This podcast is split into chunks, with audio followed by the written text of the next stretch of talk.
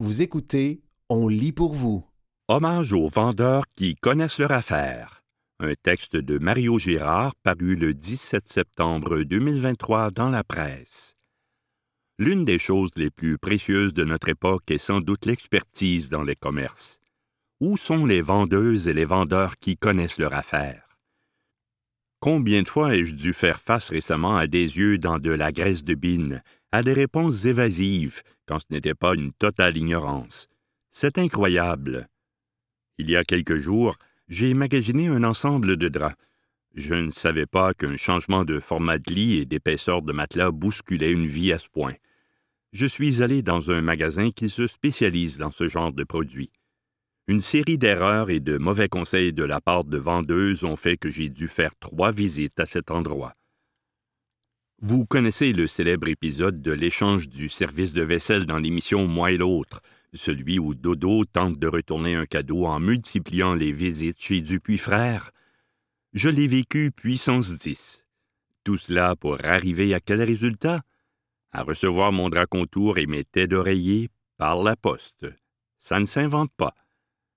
Quelques semaines plus tôt, je suis allé au rayon des hommes d'un grand magasin avec un ami qui cherchait un complet. Il s'y trouve un vendeur qui doit avoir 35 années d'expérience dans le domaine des vêtements pour hommes. Il est imbattable. J'ai dit à mon ami, lui, il connaît son affaire. Dépêche-toi de lui mettre le grappin dessus. Ce vendeur te jauge du nez aux orteils et te dit tout de go Dans cette marque-là, il vous faut un 44 tall et un pantalon 34. Après, il te dit avec beaucoup de tact si ça te va ou pas, avant de te proposer des choix impeccables de chemises et de cravates. Ce vendeur m'a rappelé cet autre employé d'une quincaillerie grande surface qui devait avoir soixante-dix ans. C'était un samedi matin et je vous jure, il y avait six personnes en file devant lui, il distribuait des conseils avec l'assurance d'un coach de vie sur Instagram. Cette catégorie de vendeuses et de vendeurs disparaît à vue d'œil. Parmi les 15 emplois les plus demandés en 2022, devinez lequel arrivait en première position? Représentant aux ventes. Plusieurs raisons expliquent ça. La pénurie de main-d'œuvre fait en sorte qu'il est très difficile de remplacer les employés d'expérience rendus à l'âge de la retraite. Les grandes chaînes, plus intéressées par le fait de mettre le volume de la musique dans le tapis le samedi, embauchent surtout des employés à temps partiel pour qui le service à la clientèle se résume à une question balancée à un collègue dans le micro qu'ils ont collé à l'oreille. Tony, do we have more blue lamb's wool sweaters in the back store? I need a medium. Ça, c'est la réalité des boutiques du centre-ville de Montréal. Mais c'est un autre sujet. Vous me direz, qui a envie de travailler 40 heures par semaine à servir des gens pas toujours agréables pour un salaire plus que moyen, à moins de travailler à la commission? En France, on appelle ce phénomène la crise des vocations. On devrait moins se creuser les méninges pour tenter de renommer le terme vendeur, conseiller, représentant, associé, etc., et mettre plus d'énergie à trouver des gens qualifiés qui vont nous inspirer confiance qui vont établir un contact. Un vendeur qui connaît ses produits et les techniques d'utilisation, c'est une chose. Mais un vendeur qui reconnaît ses clients, c'est le nirvana. Ça aussi, c'est rare. Les clients sont la plupart du temps des numéros pour les vendeurs, et vice-versa. Je ne suis pas en train de dire que nous en avons besoin dans tous les types de commerce, mais dans certains secteurs, c'est essentiel.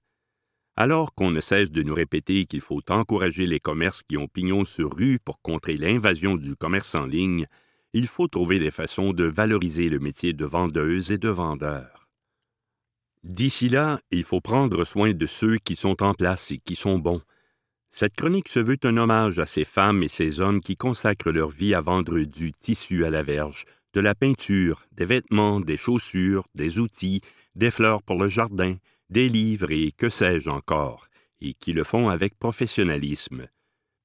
Merci d'avoir toutes les réponses, de nous offrir des conseils judicieux, de nous demander des nouvelles du projet qu'on a mené, de nous dire qu'un veston ne nous va pas bien, de ne pas prendre tel type de teinture sur le patio après en avoir utilisé une autre sorte l'année précédente.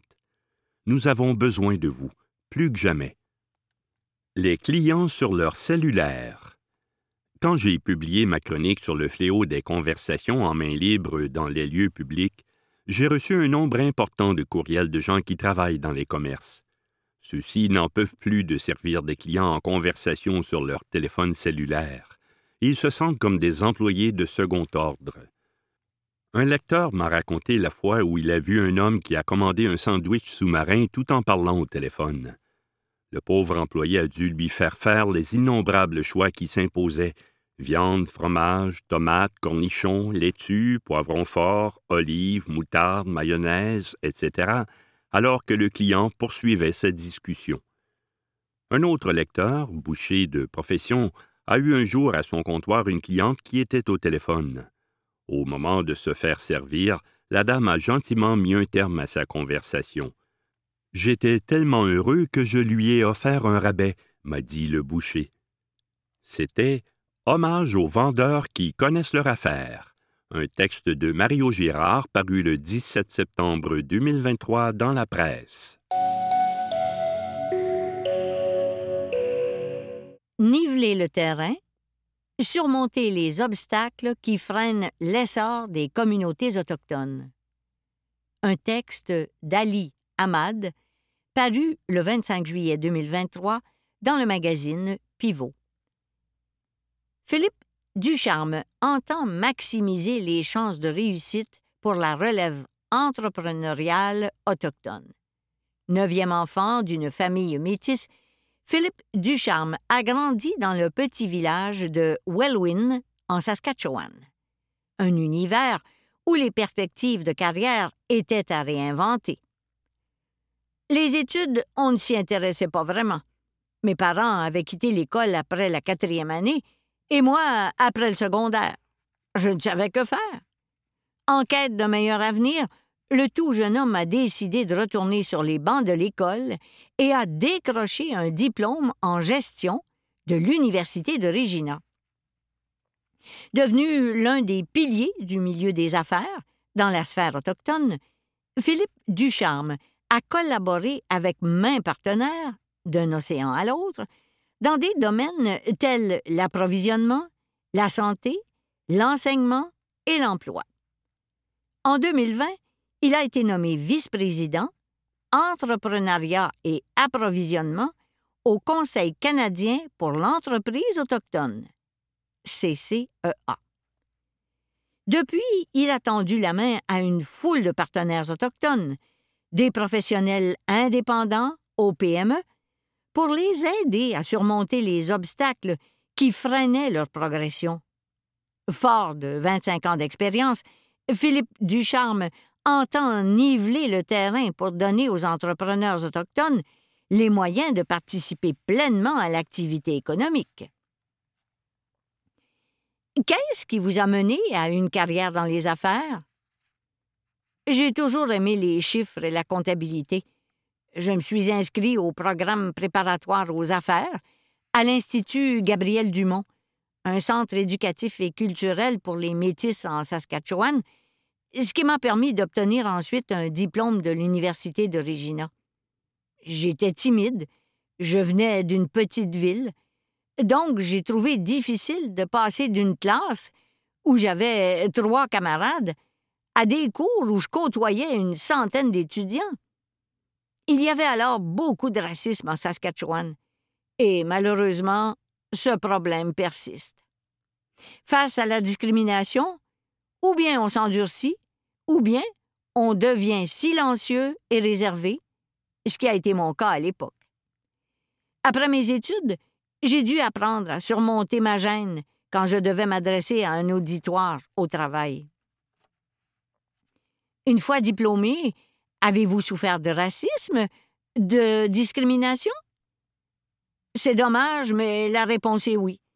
Après mon diplôme en 1993, j'ai cherché du travail, évidemment. En première étape de sélection, le recrutement passait par un entretien au téléphone. Tout allait bien au début, mais étant donné que je m'appelle Ducharme, les employeurs me croyaient, à tort, issu d'un milieu francophone. Comme je suis visiblement autochtone, à l'entrevue en personne, plusieurs recruteurs, qui constataient leur méprise, m'ont vite écarté. J'ai compris que, même si j'avais un diplôme en poche, j'aurais du mal à décrocher un emploi. Et le découragement s'est installé. Comment faire pour surmonter la discrimination? Comme j'avais du mal à trouver du travail en Saskatchewan, j'ai déménagé à Toronto, où je pensais obtenir davantage de débouchés.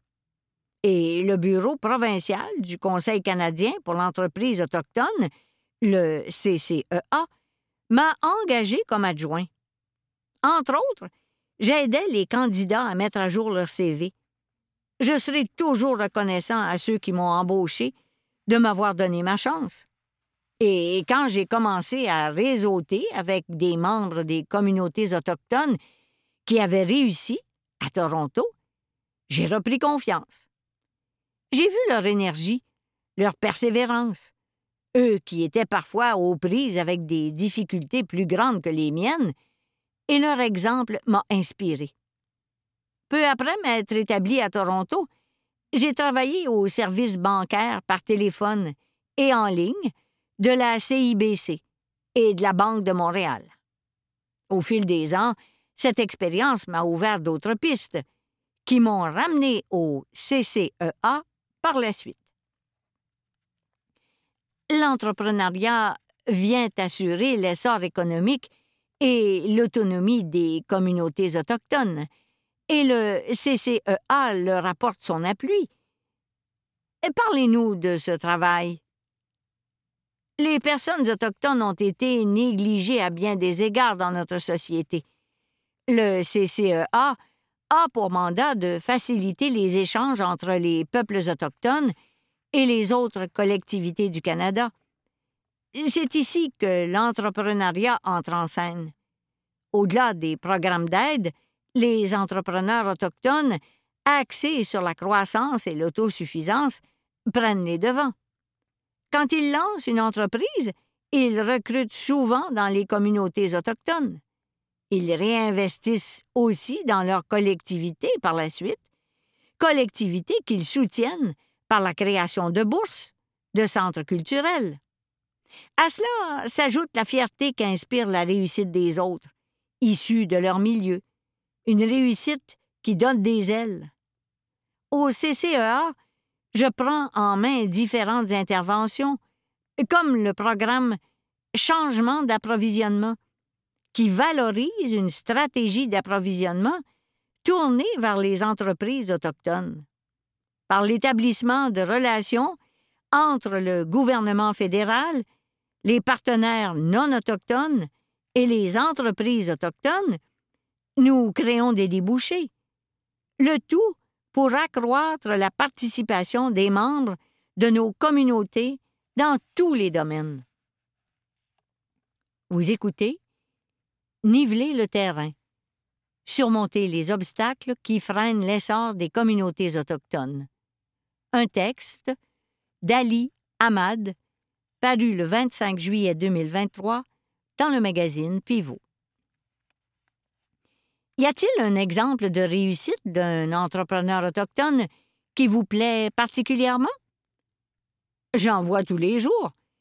Je collabore avec bon nombre de PME qui restent fréquemment dans l'ombre. Mon travail consiste en partie à les aider à répondre aux appels d'offres du gouvernement fédéral et d'autres entités en quête de biens et de services. Quand l'un de ces entrepreneurs m'apprend qu'il a décroché un contrat, souvent providentiel, j'en suis ravi. Mais j'avoue que mon modèle, c'est Dave Tucaro, un entrepreneur de Fort McMurray. Sa générosité a eu de larges retombées dans la communauté d'affaires autochtone. Pourtant, c'est l'un des hommes les plus humbles, les plus terre à terre qui soit. En 25 ans de carrière, Qu'avez-vous appris sur les clés de la réussite pour les entrepreneurs et professionnels autochtones? Il est capital d'être à l'écoute et de poser des questions. Les entrepreneurs intuitifs se mettent en quête de réponses pour faire des apprentissages et veiller à l'expansion de leurs affaires. Dans bien des cas, à mon avis, les meilleurs entrepreneurs autochtones restent d'abord et avant tout fidèles à eux-mêmes et à leurs valeurs. D'ailleurs, beaucoup d'entre eux entretiennent encore assidûment leur tradition culturelle. Il est vrai que la réussite peut parfois nous tourner la tête, mais rester fidèle à ses valeurs, c'est se donner les moyens de garder les pieds sur terre. Quels conseils adresser aux futurs entrepreneurs autochtones? Rencontrer d'autres entrepreneurs pour nouer des liens et adhérer à des organismes comme le CCEA, qui organise des activités de réseautage. Vous découvrirez peut-être un mentor ou un collaborateur qui vous aidera à avancer dans un domaine où vous éprouvez des difficultés. La plupart des entrepreneurs et professionnels autochtones sont fin prêts à transmettre leur savoir à la relève, qui offre la promesse de l'avenir, mais il faut se donner la peine de les trouver. Quels obstacles empêchent les entrepreneurs autochtones d'accéder au financement et aux ressources? Comment surmonter ces problèmes? Il est difficile pour les entreprises autochtones d'obtenir un prêt à cause des préjugés inconscients présents dans les établissements de crédit. Une entreprise autochtone sera souvent perçue comme présentant davantage de risques qu'une autre entreprise. En outre, contrairement à la plupart des Canadiens qui se lancent en affaires, les entrepreneurs qui vivent dans les réserves des Premières Nations ne peuvent offrir leur maison en garantie d'un prêt, car, en principe, les terres des réserves appartiennent à la couronne. Les résidents ne détiennent en général qu'un certificat de possession. Ce sont quelques-uns des nombreux obstacles auxquels se heurtent les membres des communautés autochtones. Cela dit, le Canada a un vaste réseau d'institutions financières autochtones qui sont là pour épauler les entreprises. Mais le financement qu'elles reçoivent du gouvernement fédéral reste insuffisant. Il faudrait l'augmenter.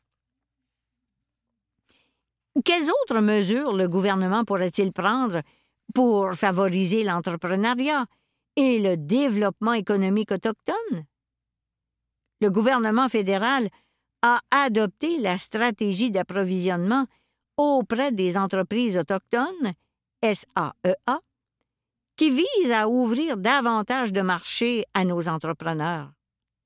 En août 2021, la ministre des Services publics et de l'approvisionnement, a précisé dans une lettre de mandat que les ministères et organismes fédéraux s'engageaient à attribuer au moins 5% de leurs contrats à des entreprises autochtones.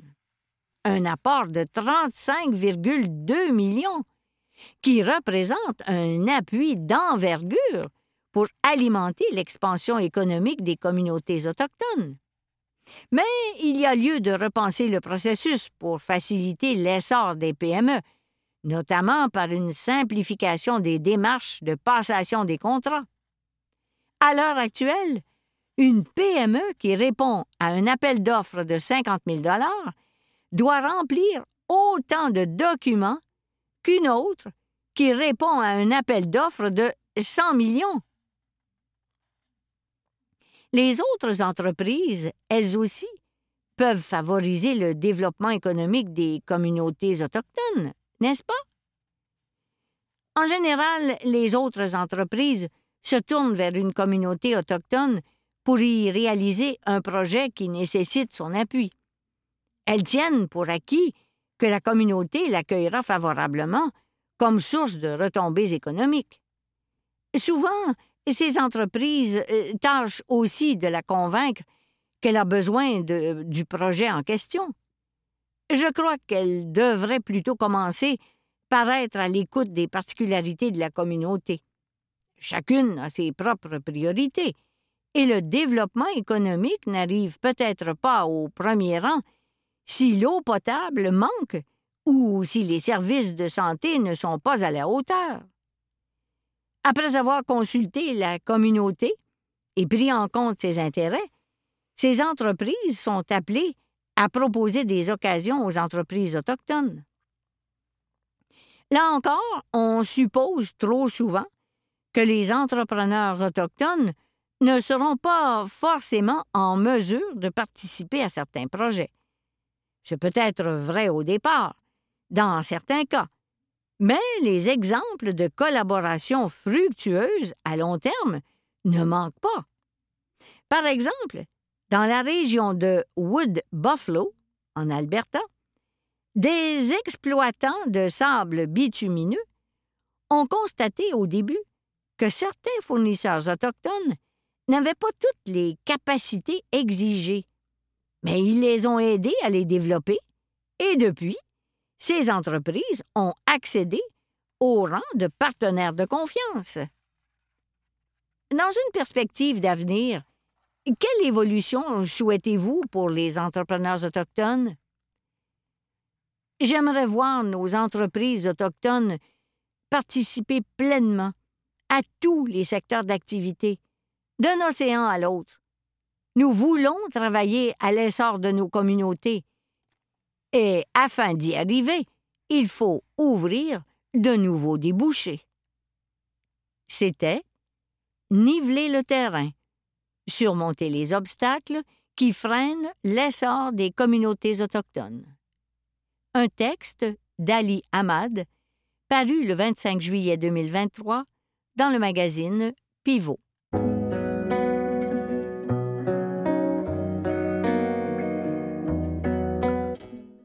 Comment devenir une féministe financière?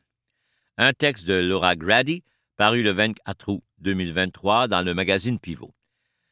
Donner aux femmes les moyens de mieux prendre leurs finances en main, voilà le mot d'ordre de Janine Rogan, CPA.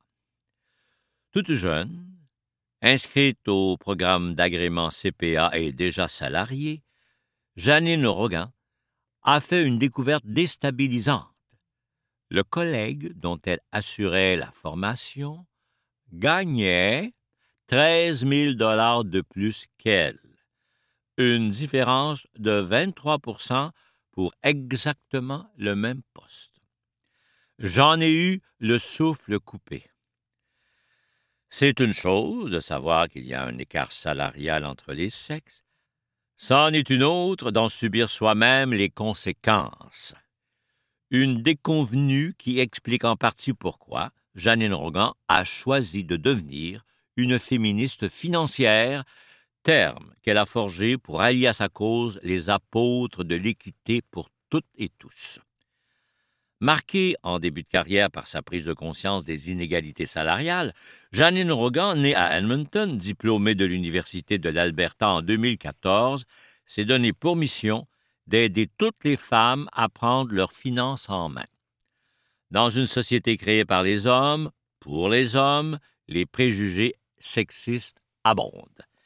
Au fil des ans, ces recherches l'ont amené à recueillir une manne de données sur les contre-coups de l'écart salarial qui freine l'essor des femmes. Le solde de leur compte en banque en témoigne.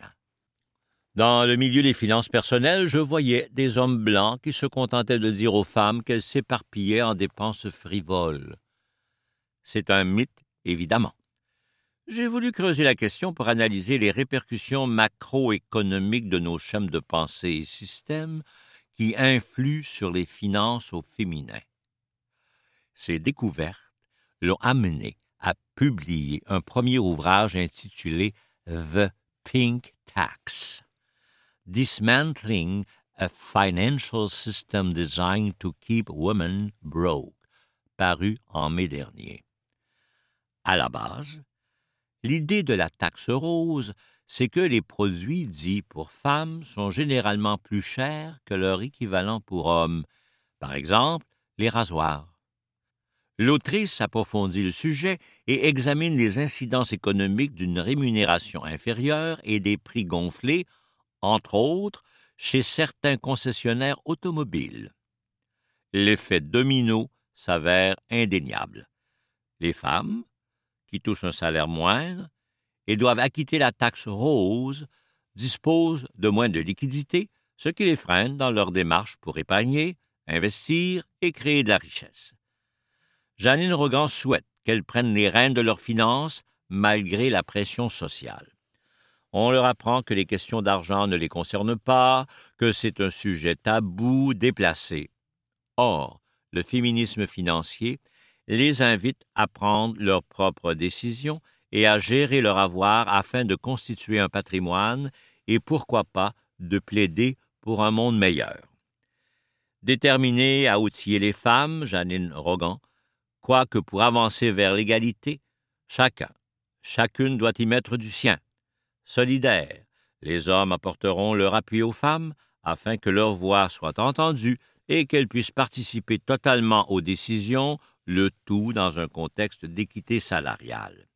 Elle invite aussi les employeurs à redoubler d'efforts pour donner un coup de main aux femmes.